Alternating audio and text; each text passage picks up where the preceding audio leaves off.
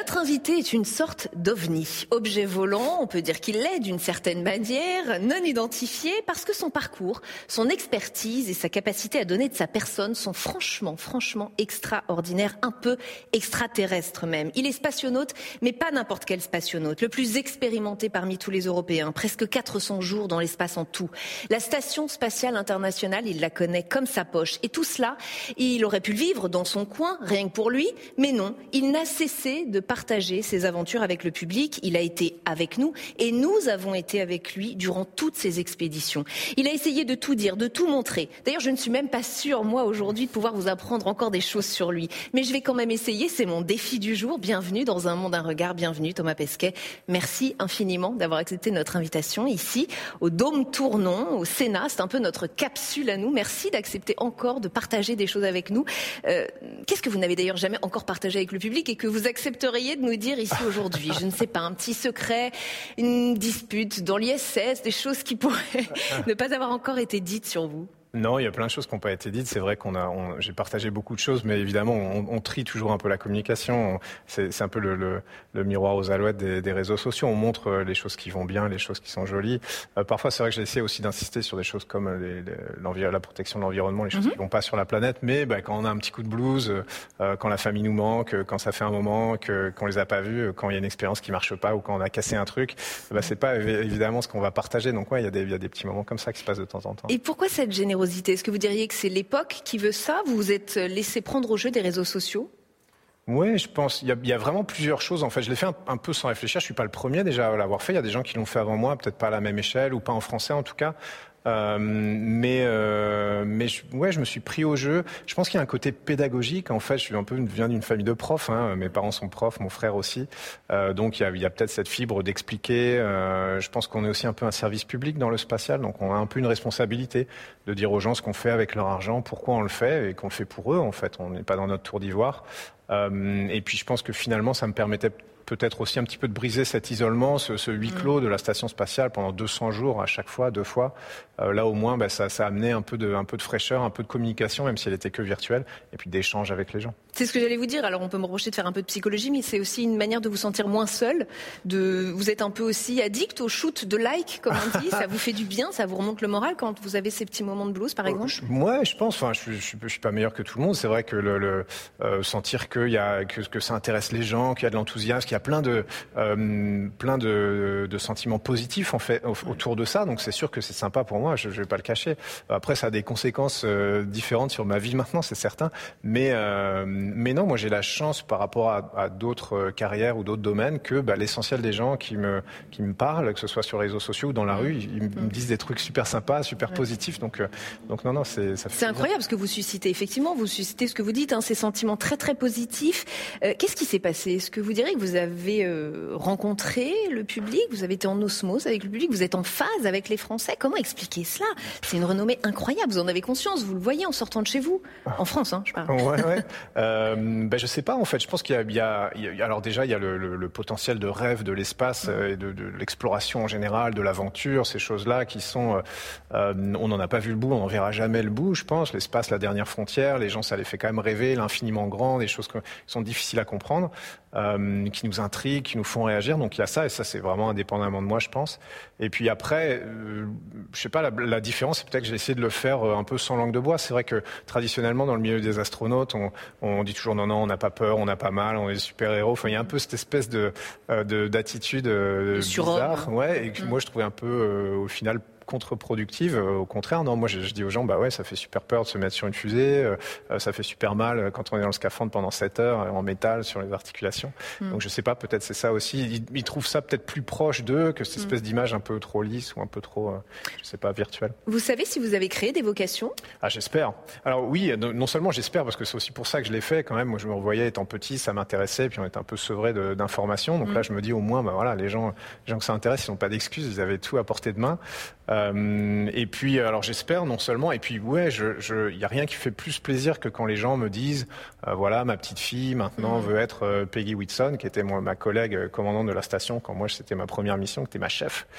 Euh, des choses comme ça. Et à la sélection d'astronautes qu'on est en train de faire en ce moment pour l'Agence spatiale européenne, sur 20 000 candidats pour toute l'Europe, Il y en a 7000 qui sont françaises et français, donc plus d'un tiers, c'est énorme en proportion, c'est beaucoup plus que les autres pays. Vous avez réenchanté le, le, rêve spatial eh ben, Tant mieux, ouais, tant mieux, parce que, euh, parce que je pense que les défis techniques, technologiques, on en a besoin dans le, dans le futur. Il n'y a pas que ça, évidemment, il y a plein de choses à mhm. faire, mais quand même, c'est une grosse partie des problèmes qu'on va devoir résoudre sur la planète. On va essayer de leur trouver une solution technique, technologique, encore une fois. Il n'y a pas que ça, mais ça passe par là.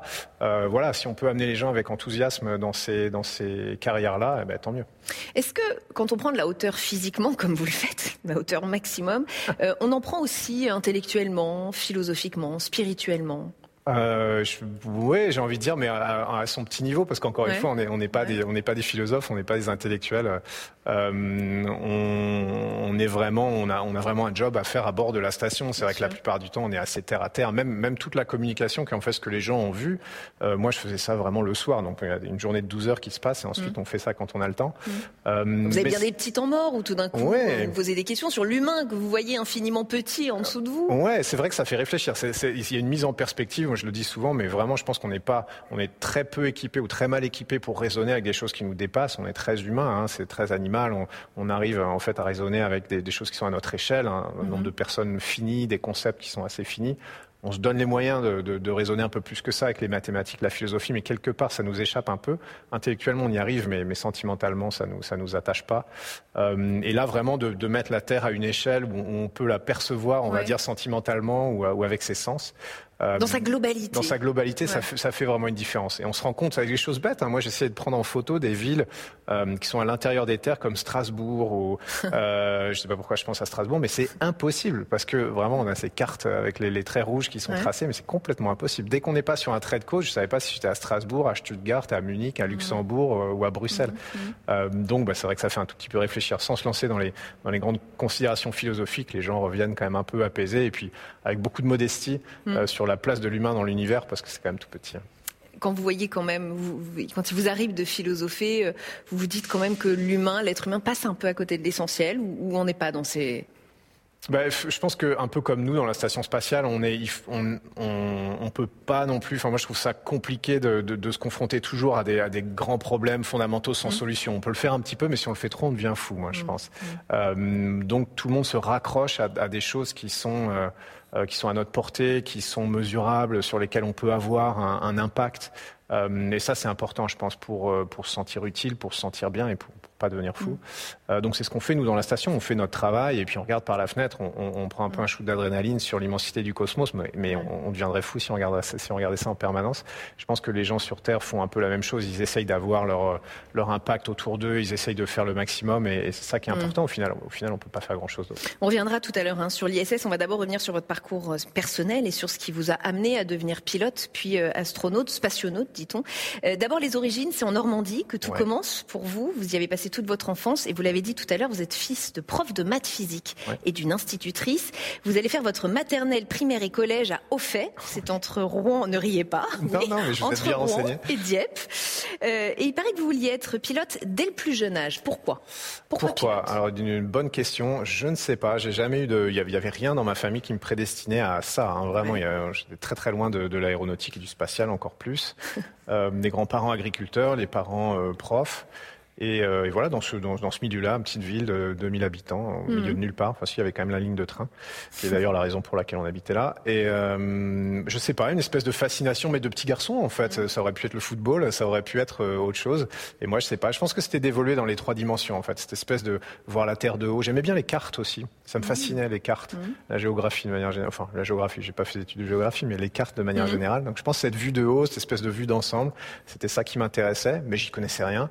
Et puis, au final, ben, j'ai fait pas par pas euh, vers ce, vers ce parcours-là. Normand de naissance et puis euh, toulousain d'adoption. Hum, Toulouse, votre ville de cœur, la ville d'Airbus, elle a quelque chose de particulier, cette ville, pour vous, dans votre histoire?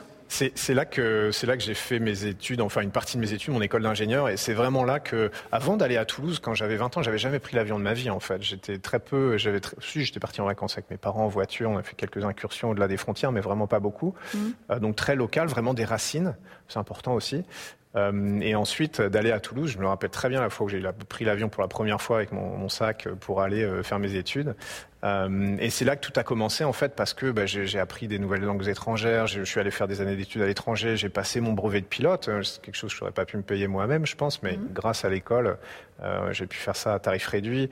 Euh, j'ai rencontré des gens, je, je, je, me suis vraiment ouvert, j'ai déployé un peu mes ailes, euh, et c'est ça qui a, c'est ça qui a tout lancé pour moi dans ma vie. En fait. Et tellement ouvert qu'aujourd'hui vous parlez six langues le français, l'anglais, le russe, l'espagnol, le mandarin et l'allemand. Vos passions, vos hobbies sont innombrables. Vous jouez du saxophone, vous êtes ceinture noire de judo, vous faites du basket, du jogging, de la natation, du squash, du rugby, du VTT, du kitesurf, de la voile, du ski, de l'alpinisme. Vous faites de la plongée sous-marine, oui, vous riez et du parachutisme. Il y a une boulimie d'activités. Ouais, alors il y a beaucoup de choses que j'ai plus du tout le temps de faire, hein, parce que très honnêtement, il y, ça, il y avait beaucoup de choses que je faisais avant de devenir astronaute. Euh, mais vous savez les faire, vous les avez apprises. Bien sûr, bien sûr. Non, non, mais c'est, c'est, je, je, suis pas hyper actif, mais j'ai vraiment besoin de m'occuper. On demande quand même. Peut-être un petit peu. Pendant toute ma jeunesse, et d'ailleurs, je remercie mes parents parce que vraiment, ils passaient leur temps à me trimballer, moi et mon frère, hein, euh, à droite, à gauche, entre le club de basket, le club de judo, le club de musique. C'était important pour eux qu'on vraiment qu'on, qu'on ait un spectre un peu plus large que vraiment juste le côté scolaire, alors que venaient de, vraiment de ce milieu-là. Mmh. Euh, et du coup, ils ont insisté. Euh, je me rappelle, il y avait des fois où j'avais pas envie d'aller à l'entraînement. Mon père me disait non, non, non, c'est mmh. vendredi soir, c'est entraînement de judo. Euh, le point commun à tout ça, c'est quoi? C'est l'adrénaline? C'est non, c'est c'est vraiment le, le, le souhait d'apprendre. Moi, j'adore apprendre des choses nouvelles. Vraiment, j'ai, sais pas si c'est une qualité parce que parfois je me demande si ça en devient pas un peu un défaut, mais, euh, mais vraiment bah, parce que il faut pas non plus complètement trop se disperser en fait. Il, y a, il, y a, aussi des carrières qui sont des carrières d'experts. On fait une chose, mais on la fait à fond et je pense que c'est nécessaire pour vraiment bien faire quelque chose profondément. Eh ben, il faut vraiment y passer 10 000, 20 000, 30 000 heures. Moi, j'ai tendance parfois à, à peut-être un peu trop me disperser entre des choses différentes. J'essaie quand même d'avoir un niveau certain. En judo, je suis allé, bah oui, jusqu'à la ceinture, noire. ouais. mais mais mais euh, j'aurais pu euh, ensuite continuer pendant très longtemps. Qu'est-ce que vous ne tenterez jamais Quel euh, sport ou quelle aventure vous ne tenterez jamais Vous regrettez d'avance de ne pas pouvoir le faire par manque de temps, manque de capacité aussi. Vous n'êtes, j'imagine, pas parfait. Vous ne savez peut-être pas tout faire. Non, non, je, je, il y a, un truc, il y a quelque chose qui, que vous regrettez de, de ne pas pouvoir faire? Je, ben, il y a, pas grand chose que que qu'on m'interdit ou que je m'interdis de, de, faire. Et là, en revenant de l'espace, en plus, j'ai plein de projets. Euh, mais euh, non, non, j'ai pas fait de, beaucoup de choses en solitaire en fait. Quand j'ai fait du bateau ou des choses comme ça ou de l'alpinisme, c'est toujours en groupe. Euh, donc je sais pas, peut-être des choses, peut-être faudrait que je me lance dans les choses plus en solitaire parce qu'en groupe, on a tendance à se reposer un peu sur les autres aussi. Mm-hmm. euh, et voilà, je sais pas, peut-être de la voile en solitaire, ça ce serait bien, mais, mais je suis très très très loin d'avoir le niveau de le faire. Donc. Le côté solitaire, en tout cas, vous, vous, recherchez un peu quand même ce côté. Je, bah, ça vous manque un peu de ne pas être seul aussi parfois. C'est pas que ça manque, mais je, mais je vois bien que c'est quelque chose que j'ai pas en fait, que moi je, je, suis assez grégaire comme personne, j'ai tendance à, à m'entendre bien avec les gens. Euh, et, et, du coup, je me dis peut-être c'est un truc qui manque en fait. Peut-être ça m'apporterait quelque chose. Peut-être je me mm. prouverais quelque chose. Et je fonctionne aussi un petit peu comme ça. C'est vrai quand, quand seul avec soi-même, confronté à soi-même. Oui, mais juste tout simplement parce que c'est peut-être une faiblesse que j'ai de jamais l'avoir fait. Peut-être que je vais me découvrir quelque chose. Je sais pas. Donc euh, donc il faut explorer ces choses-là. Il faut pas mm. non plus rester dans les choses qu'on sait faire dans sa zone de confort. Il faut aller expérimenter. Mm. Euh, vous avez donc à votre actif deux expériences dans l'ISS, la Station spatiale internationale. Je rappelle les dates pour les gens qui nous écoutent. De novembre 2016 à juin 2017, dans le cadre de la mission Proxima, je ne fais pas d'erreur. Puis du 23 avril au 8 novembre 2021. Et lors de cette deuxième mission, vous, deveniez le, vous devenez le premier Français commandant de l'ISS. Avec du recul aujourd'hui, euh, qu'est-ce que vous ont appris ces deux expériences sur vous et sur les autres peut-être? Alors ça, ça m'a appris évidemment énormément de choses parce mm. que ces deux missions, euh, alors isolément prises comme ça, déjà c'est quand même quelque chose, mais il faut voir quand même tous les, les années d'entraînement qui, qui, nous amènent à ça, avec euh, apprendre le russe, euh, apprendre le chinois, aller se confronter à des gens qui sont différents, se, mettre dans des situations compliquées, euh, aller un petit peu au bout de soi-même physiquement, mm. faire des stages de survie euh, sans rien manger pendant 3-4 jours, des choses comme si ça. Si vous deviez retenir une chose que vous ont apporté ces deux expériences Je pense que ce que ça m'a apporté, c'est que, c'est que vraiment, il y a très peu de limites à ce que, à ce que l'humain peut faire. Je parle pas pour moi, mais je dis en général. Et ça, vraiment, c'est vrai. Euh, quand on voit la station spatiale, c'est un truc incroyable. C'est de la science-fiction. Il y a vraiment, il y a aucune, j'ai envie de dire, il y a aucune raison qu'on qu'on soit arrivé à faire ça parce que c'est tellement complexe. Mm. C'est l'étoile noire de, de, Star Wars qui vole dans le ciel. C'est des dimensions incroyables. C'est d'une complexité infinie. C'est des gens qui se sont jamais vus sur Terre, qui habitent à des milliers de kilomètres, qui, ont, qui sont arrivés à faire ça ensemble, souvent en parlant une langue étrangère, en s'écrivant des emails et, c'est des modules qui ont été assemblés. Enfin, c'est vraiment. C'est la collaboration internationale qui est à l'origine de tout ça. Et puis je me dis, on, a, vraiment, on n'a pas de limite. Si on sait faire ce truc-là, mais on sait tout faire. Il n'y a aucun problème. Il faut juste qu'on ait les bonnes priorités, que tout le monde tire dans le même sens. Et là, en général, ça se passe bien. Ça m'a donné une espèce de confiance. Alors, confiance, c'est faire attention maintenant quand les choses. En plus, le, monde est un peu difficile, donc je veux pas dire que tout va bien parce que sinon les gens arrêtent de faire des efforts. Mais moi, je dis qu'au fond de moi, je suis quand même un petit peu optimiste sur ce qu'on peut faire quand on s'en donne les moyens. Vous y êtes attaché à cette station spatiale internationale, à ce lieu qui est parfois l'objet d'instrumentalisation politique, euh, euh, qui devient même un objet de pression. Ça vous fait mal de voir cela? Oui, c'est dommage parce que moi, je, cette station, je la vois vraiment comme, euh, bah, comme un exemple. En fait, elle est un peu au firmament de la, physiquement, mais, mais aussi quelque mmh. part de manière symbolique de la coopération internationale. C'est des gens qu'on et malheureusement on le voit des, des velléités à, à s'opposer, enfin des tendances à s'opposer, qu'on essaie de se mettre ensemble au vu et au de tout le monde, qui se sont liés, mm. euh, et, pour le meilleur et pour le pire un petit peu. On espère plutôt pour le meilleur. Et, euh, et moi, je pense que cette influence-là, elle est extrêmement positive que, que, que, les gens nous voient travailler tous ensemble, américains, russes, européens, japonais, euh, canadiens, dans la station spatiale, euh, qu'on puisse en plus le communiquer euh, à la Terre. Ben, j'espère que ça apaise tout le monde, j'espère que ça a une, une, un effet extrêmement positif. C'est symbolique en tout cas. Symbolique, mais il faut absolument essayer de garder ça pour le, pour le futur. On a tendance c'est très facile en fait d'insister sur les différences pour faire des généralités, pour mm. s'opposer. C'est plus compliqué de trouver les choses qu'on a en commun. Mais quand on les a trouvées, ça c'en est, c'en est une et c'en est une belle. Eh ben il faut essayer que ça dure le plus longtemps possible. Et on peut faire des choses extraordinaires. Alors vous disiez que vous adoriez les cartes. Ben, j'en ai une pour vous et je vais vous la, je vais vous la donner. C'est une archive euh, qui nous a été transmise par les, les, archives nationales, qui sont nos partenaires sur cette émission. C'est un mhm. planisphère qui date de 1950, à une époque où il n'y avait pas encore de satellite. Ça change un peu, hein, quand même? Oui, effectivement. Vous qui avez l'habitude de voir euh, la, Terre comme ça. Alors, ce qui est en sombre, ce sont les forêts. Euh, c'est peut-être ce qui va nous amener d'ailleurs à parler un peu d'écologie, parce que je sais que c'est un sujet aussi important euh, pour vous. vous qui connaissez si bien la planète, qui l'avez vue sous tous ses ongles, j'ai envie de dire. comment elle va, cette planète? Alors, elle va, il y a des challenges, comme on dit.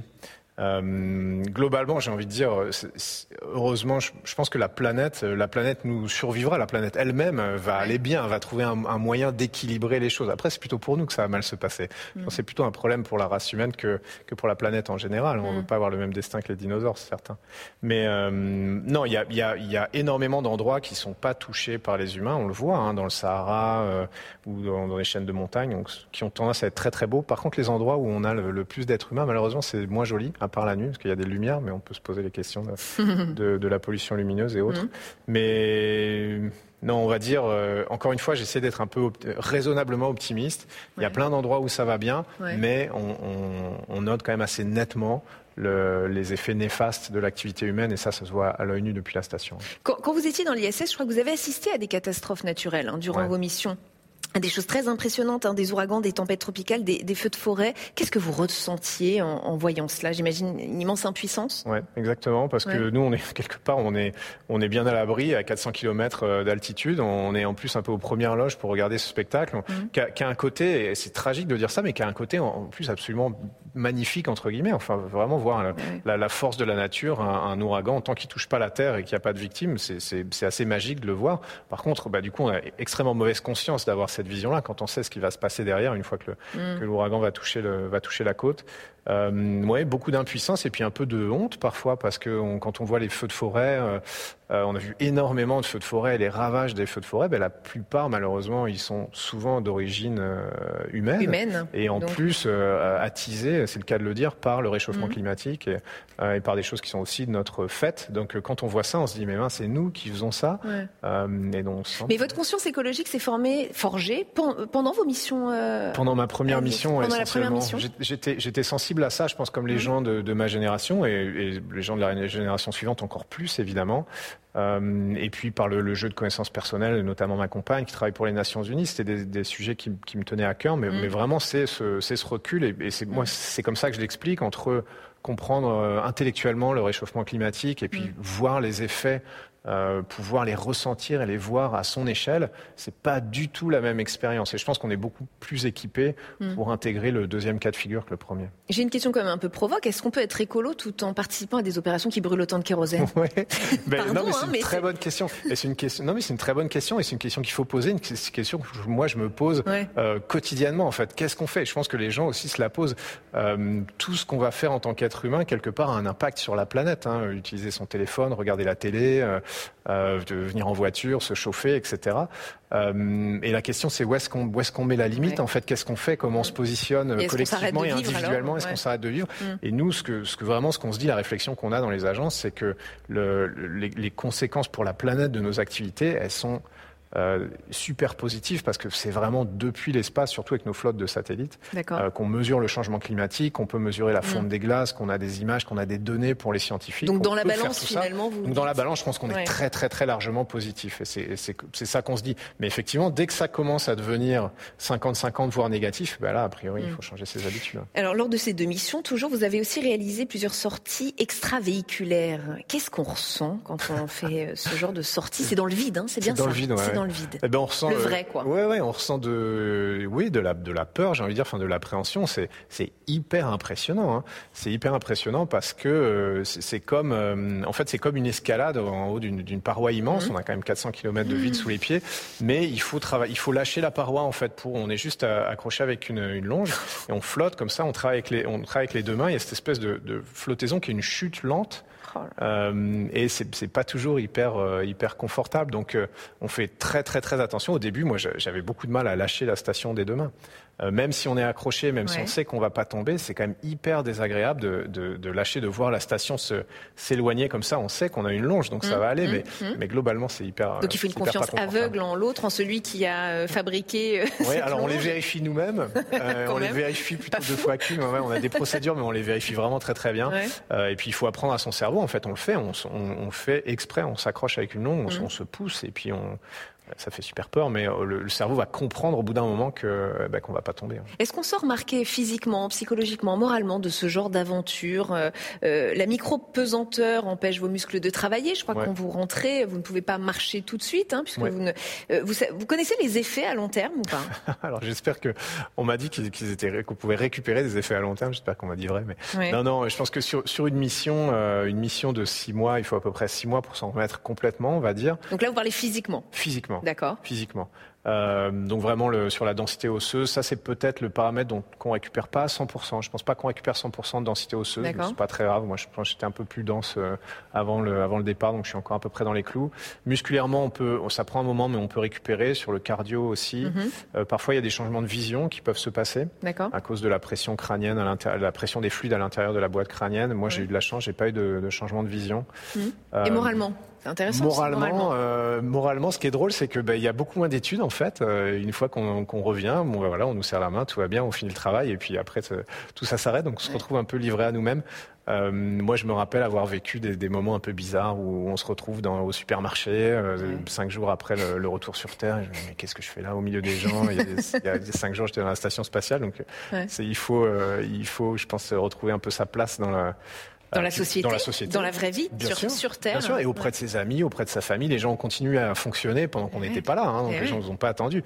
Euh, donc il faut se réinsérer dans tout ça. Euh, ça. ça. demande un peu de, de, travail. Il faut faire attention. Et je pense que on a une phase de six mois après la mission à, l'agence spatiale où on, on finit la mission, on fait un petit peu de communication, des choses comme ça, mais on ne nous redonne pas un boulot tout de suite parce qu'on mm. essaie de laisser les gens s'habituer à une espèce de sas mm. avant de reprendre une vie normale. Mais la vie ne perd pas pour autant de son intérêt non, il euh, y, a des choses quand même. C'est difficile de retrouver l'excitation, le, ou la saveur ou mm. le, le sentiment d'une mission spatiale quand même, parce que c'est euh, c'est en fait la convergence de, de, de forces de tellement de gens euh, tellement d'intelligence, de, des gens qui construisent les fusées, les satellites, etc., qui les opèrent, l'entraînement, euh, les années de, de, boulot, tout le monde qui tire dans le même sens, vers le même but. Mmh.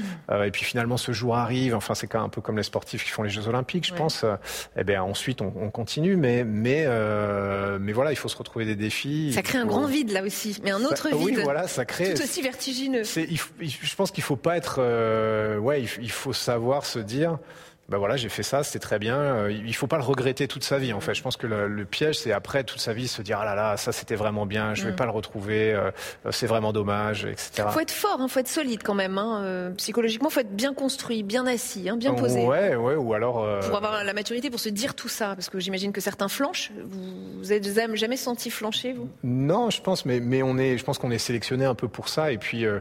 et puis parfois, enfin comme je disais tout à l'heure, c'est peut-être un peu une faiblesse. Moi, je dis parfois, je me pose peut-être pas cette question. Euh, bah non, tant mieux. Euh, je suis peut-être en train de vous en poser trop. c'est ça, je vais réfléchir après. C'est moi qui vais vous déprimer. c'est pas mon souhait, hein, c'est pas l'objectif de cette interview. Non, non, mais je pense qu'on est sélectionné pour ça. On prend des gens très stables quand même. Euh, c'est oui, c'est la qualité principale, je pense aujourd'hui pour aller six mois dans une station spatiale. Demain, et ça doit faire partie des critères de sélection que vous utilisez vous aujourd'hui. Je pense. Bon allez, j'ai des photos pour vous. J'espère que je vais pas vous déprimer avec, vous, avec mes photos. ça dépend. Allez, la première. Emmanuel Macron et vous, vous l'avez rencontré à plusieurs reprises, hein, Emmanuel Macron. Euh, le fait que vous soyez si fédérateur, euh, jamais clivant, si populaire, est-ce que ça vous a fait craindre parfois d'être instrumentalisé, utilisé par des responsables politiques qui auraient bien envie d'avoir votre soutien officiel? Oui, alors moi, ça me l'a pas vraiment fait craindre, ça l'a beaucoup fait craindre à ma mère. Ah euh, et oui, je sais pas pourquoi. Et, et aussi, je pense à l'agence spatiale, les gens s'inquiètent un peu de, de, de tout ça. Non, je pense pas. Je, je, pense justement que moi, j'ai pas, j'ai pas vocation. En fait, dès que dès qu'on met un pied dans l'arène politique, et évidemment, il faut le faire, c'est important mmh. qu'on ait des mmh. gens qui aient le débat, etc. Mais justement, on devient clivant. Euh, moi, c'est peut-être pas mon rôle. Moi, j'ai des thématiques qui sont plus scientifiques, techniques, etc. Pas du tout politiques. Euh, il n'y a pas eu vraiment de. de J'ai rencontré des responsables politiques à droite et à gauche, évidemment. Il y en a certains. Oh, les conseillers ont bien tenté de vous approcher. Certains ont bien tenté de vous approcher, d'obtenir votre soutien. Soit je suis pas assez subtil pour avoir reconnu l'approche, ce qui est très possible, euh, ou soit il n'y a, a, jamais vraiment. Enfin, personne n'est vraiment venu, me dire, euh, Thomas, qu'est-ce que tu penserais de ça Ça s'est vraiment jamais passé du tout. J'ai une autre photo qui va vous parler. C'est un avion Air France. Vous avez été longtemps pilote pour Air France. Vous avez volé sur Airbus A320 et même instructeur sur A320, je crois. Jamais la 380. Non. La 380 d'ailleurs c'est fini. Le dernier a été assemblé à Toulouse en mars 2021. J'imagine que vous avez suivi ce dossier. Mhm. Euh, le patron d'Airbus a dit qu'il ne fallait pas avoir de regrets. Globalement, votre réflexion sur le secteur aéronautique dont on dit qu'il n'a plus beaucoup d'avenir ou moins d'avenir, comment voyez cela? Avec regret ben, Non, alors en fait, j'essaie là encore, j'essaie de me poser des, j'essaie de me poser des questions. Euh, je pense qu'il il faut, euh, alors déjà, on, on il y a beaucoup de phénomènes de, euh, peut-être bouc émissaire, c'est un peu fort, mais je trouve que les gens n'ont pas envie eux-mêmes de se sentir coupables euh, du réchauffement climatique, etc. Donc c'est quand même assez pratique souvent de pointer du doigt. Alors l'aéronautique peut-être, ou d'autres, je sais pas, mhm. l'alimentation, la viande, etc. chacun choisit un peu son truc et dit, bah moi, vu que je le fais pas, je suis vertueux. Moi, je trouve que c'est un petit peu facile et qu'évidemment, tout est toujours plus compliqué. Il n'y a rien qui est ni blanc ni noir. Mhm. Voilà. Bon, une fois qu'on a dit ça, évidemment, il y a plein de progrès à faire dans l'aéronautique. Moi, j'essaie toujours de me poser la question, comme tout à l'heure, en fait, quel est le, quel est le positif, quel est le négatif? Euh, Il s'agit pas d'arrêter d'être humain et d'arrêter euh, tout ce qu'on fait, de plus parler, de, plus se rencontrer, etc. Mm-hmm. Je pense que l'aéronautique, ça a quand même permis euh, de, bah, que les gens se parlent, en fait, surtout depuis l'après-guerre, que les gens se connaissent, que les gens se découvrent, que bah, qu'on soit un peu plus unis et qu'on soit quelque part un peu moins susceptible de se faire la guerre. C'est mm. des grands mots, mais j'y crois quand même un petit peu. Euh, donc il ne faut pas que ce truc-là disparaisse, je pense. Allez, une dernière photo, c'est une photo de Coluche, euh, puisque vous avez participé au clip des Enfoirés de la campagne 2022. Vous avez été la nouvelle recrue de cette année-là, recrue à part, puisque vous, vous leur avez même inspiré le clip hein, qui, euh, qui se déroulait dans un... Enfin, le décor en tout cas du clip, puisque ça se déroulait dans un, dans un vaisseau spatial. Tout cela au profit des Restos du Cœur.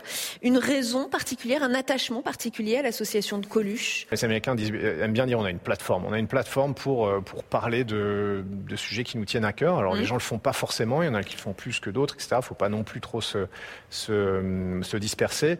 Mais, euh, mais voilà, moi je me suis lancé dans quelques sujets, etc. Puis on se dit, bah, est-ce qu'on peut pas donner un coup de pouce à quelqu'un? Normalement, on peut, on peut soutenir qu'une association. Ah d'accord. Euh, oui, voilà, nous on, on s'est on s'est arrangé pour faire le maximum possible. Et puis, euh, c'est devenu un choix un peu logique, encore une fois, pour se dire, bah, attendez, euh, qu'est-ce qui se passe? Où les gens ont besoin d'aide? Est-ce que je vois des gens autour de moi qui ont besoin d'aide? Qu'est-ce qu'on mm. va faire? Les Restos du Cœur, je pense que c'est hyper vertueux, dans le sens où même leurs frais de fonctionnement sont hyper bas par rapport à d'autres associations. Je suis un peu lancé dans les détails.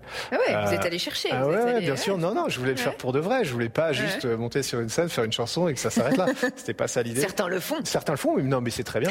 euh, et, et, du coup, et du coup, voilà, c'était un choix un petit peu logique. C'est vrai que c'est la grosse association que tout le monde connaît en France. Je pense qu'il fait énormément de bien. Il y en a plein d'autres qui sont plus petites qu'on essaie d'aider. J'aide mm. aussi beaucoup Aviation sans frontières. Encore une fois, c'est mon domaine. mais ça me paraissait un choix logique et puis un, un endroit où je pouvais avoir un peu un impact. Voilà.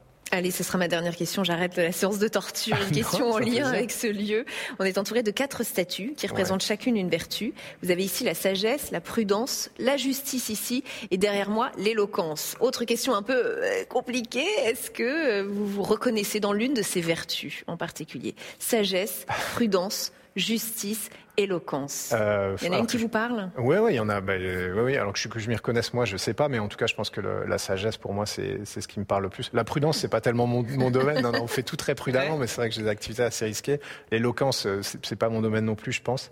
Euh, mais, mais, vraiment, la sagesse, ça me mm. paraît important. La sagesse, c'est un peu appréhender le monde avec, euh, avec du recul, euh, essayer de, de, trouver des, enfin, des, des, des, valeurs qui transcendent un peu ou des choses qui transcendent un peu les, mm. les gens, qui les, qui les rapprochent. Moi, c'est un petit peu ça qui m'anime maintenant après, le, après la mission. Alors, je suis loin d'avoir atteint la sagesse, mais je me dis s'il y avait quelque chose vers quoi tendre mm. euh, dans, mon, dans mon plus vieil âge, ben, ce serait. Et ils sont rares les invités qui nous parlent de la sagesse. Merci. Ouais, merci. Merci infiniment Thomas Pesquet d'avoir été notre invité exceptionnel ici dans un monde à regard sur Public Sénat. Merci beaucoup d'avoir été avec nous et d'avoir joué le jeu de toutes ces questions parfois personnelles. Merci, on se retrouve très vite sur Public Sénat. À bientôt.